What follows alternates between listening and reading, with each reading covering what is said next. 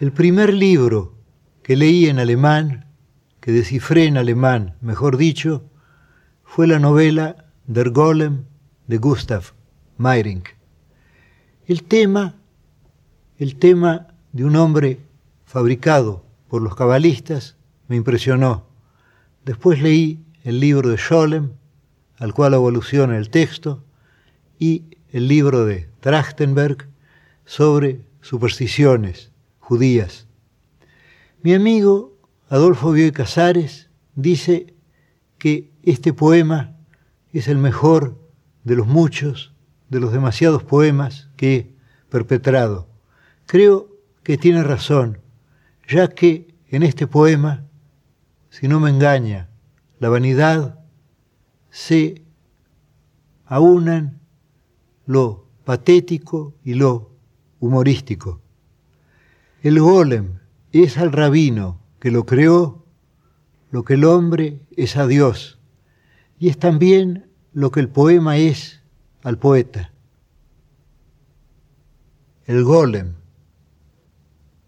Sí, como el griego afirma en el caratilo, el nombre es arquetipo de la cosa, en las letras de rosa está la rosa y todo el Nilo en la palabra Nilo y hecho de consonantes y vocales, habrá un terrible nombre que la esencia cifre de Dios y que la omnipotencia guarden letras y sílabas cabales. Adán y las estrellas lo supieron en el jardín, la rumbre del pecado, dicen los cabalistas, lo ha borrado y las generaciones lo perdieron. Los artificios y el candor del hombre no tienen fin.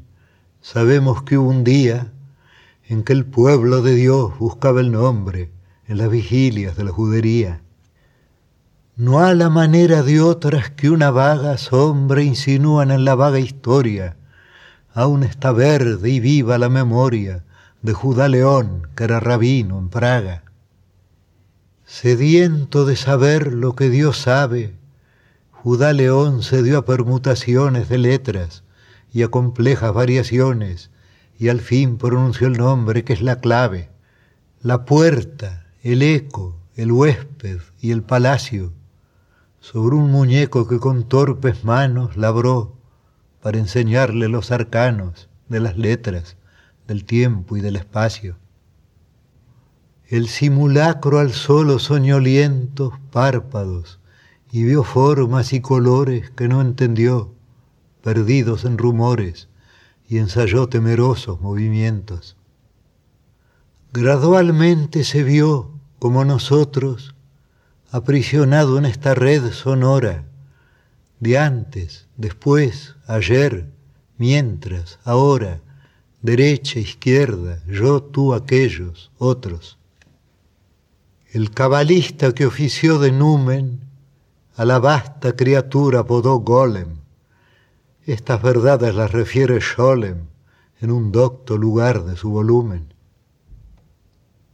El rabí le explicaba el universo, esto es mi pie, esto el tuyo, esto la soga, y logró al cabo de años que el perverso barriera, bien o mal, la sinagoga.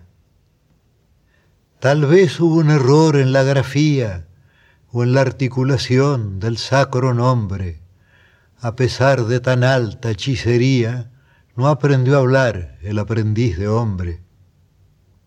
Sus ojos, menos de hombre que de perro, y harto menos de perro que de cosa, seguían al rabí por la dudosa penumbra de las piezas del encierro. Algo anormal y tosco hubo en el golem, ya que a su paso el gato del rabino se escondía. Ese gato no está en Sholem, pero a través del tiempo lo adivino. Elevando a su Dios manos filiales, las devociones de su Dios copiaba, o estúpido y sonriente se ahuecaba en cóncavas alemas orientales. El rabí lo miraba con ternura y con algún horror, ¿Cómo, se dijo, pude engendrar este penoso hijo y la inacción dejé, que es la cordura. ¿Por qué di en agregar a la infinita ser y un símbolo más? ¿Por qué a la vana ma deja que en lo eterno se devana? De otra causa, otro efecto y otra cuita. En la hora de angustia y de luz vaga, en su golem los ojos detenía. ¿Quién nos dirá las cosas que sentía Dios al mirar a su rabino en Praga? Bienvenidos a El Radio Bar